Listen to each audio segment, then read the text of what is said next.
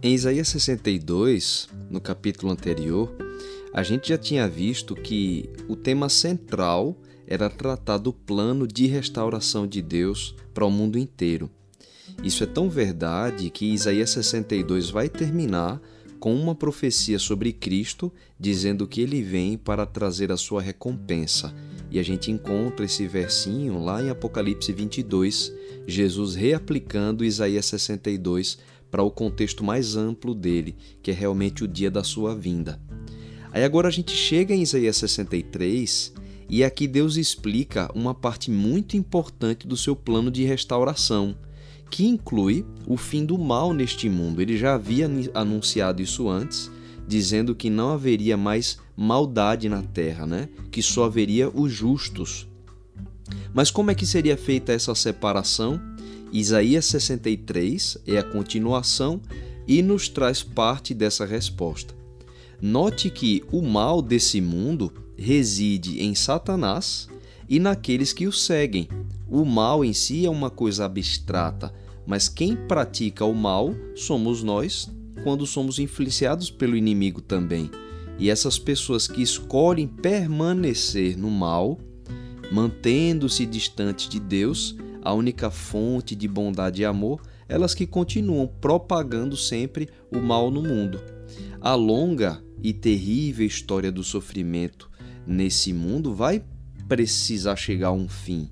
E a Bíblia explica que, infelizmente, muitas pessoas acabaram se apegando tanto ao pecado que, quando Jesus vier para dar fim ao pecado, essas pessoas vão acabar perecendo junto com os pecados que elas tanto amaram, pois é como se tivessem se tornado um só com ele, né? O pecado e o pecador se tornaram ali inseparáveis pela ausência do arrependimento. Assim, a gente percebe que o fim do pecado, quando Cristo voltar, também implicará no fim dos pecadores que amaram o pecado e não quiseram se arrepender.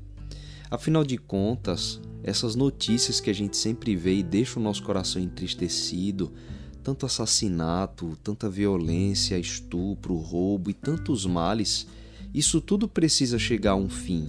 E foi justamente para salvar as pessoas de todas as formas possíveis, libertando-as do pecado, que Deus enviou Jesus pela primeira vez. Mas a, o mal desse mundo precisa chegar ao fim, e quando Jesus vier na segunda vez, vai ser realmente para terminar a obra que ele começou, ou seja, levar embora os salvos e acabar com o mal desse mundo. E é disso que trata a primeira parte do capítulo 63 de Isaías, que profetiza uma imagem de Cristo gloriosa, vindo com bastante força, com vestes gloriosas também, mas manchadas de vermelho. E a gente pode se perguntar por que as vestes dele aparecem manchadas de vermelho. E é o próprio Jesus quem explica é, por que, que ele vem assim manchado, mas ao mesmo tempo poderoso para salvar. Essa é a expressão que Jesus faz questão de enfatizar.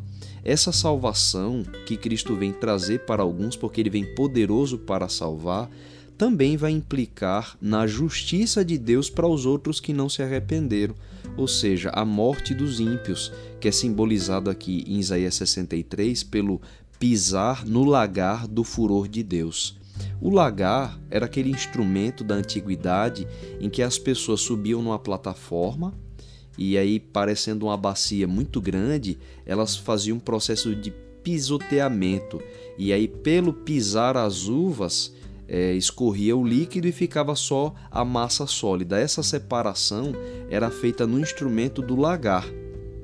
Então, essa mesma imagem de Jesus pisando o lagar, que a gente vê aqui em Isaías 63, de novo ela é reaplicada em Apocalipse. Se você for para Apocalipse 19, é exatamente a descrição da volta de Jesus e do momento em que Cristo faz a separação dos salvos, mas agora também é, dando fim ao mal do mundo e acaba destruindo também os perdidos. É justamente a volta de Cristo que é retratada em Apocalipse 19 e no versinho 15 ele repete as exatas palavras de Isaías 63, os versinhos 2 e 3. E a gente percebe então que Isaías está profetizando exatamente sobre a volta de Jesus. Você vê que interessante, né? É uma recepção dupla. A volta de Cristo tanto vai ser o dia mais feliz da vida de alguns, quanto também o dia mais triste da vida de outros, porque o dia da volta de Cristo como Isaías explica aqui no capítulo 63, e a gente vê também em Apocalipse 19, verso 15, o dia da volta de Jesus, ele será ao mesmo tempo o ano dos redimidos do Senhor e o dia da justiça de Deus contra o pecado. Tudo depende das escolhas que nós estamos fazendo. A gente pode ser realmente o pior pecador que há nesse mundo, mas o sangue de Jesus hoje é suficiente para perdoar os nossos pecados e nos dar uma novidade de vida. Mas aquelas pessoas que se apegarem tanto aos seus pecados ao ponto de rejeitarem o sacrifício de Jesus, quando ele vier para salvar os seus filhos, e ele diz isso muito claro aqui em Isaías 63, né? Que ele vem poderoso para salvar, mas a salvação de alguns vai acabar implicando na destruição de outros. Como Josué, né, a gente percebe nas entrelinhas aquele apelo do Senhor, né? Eu proponho a vida e a morte, a bênção e a maldição. E dá ainda assim aquela colher de chá, aquele pedido, né? Escolhe, pois, a vida para que vivas. Então o Senhor está avisando, pregando, a sua palavra tem sido levada para que a gente entenda que Deus nos ama e deseja nos salvar de todos os males e qualquer pecado que tenhamos cometido. Mas apesar de a graça de Deus ela ser infinita, ela é infinita enquanto dura. No dia da volta de Jesus, a gente vai ter a misericórdia de Deus resgatando os seus filhos e a justiça de Deus dando fim ao pecado. Graças a Deus que hoje é um tempo de boa escolha, né?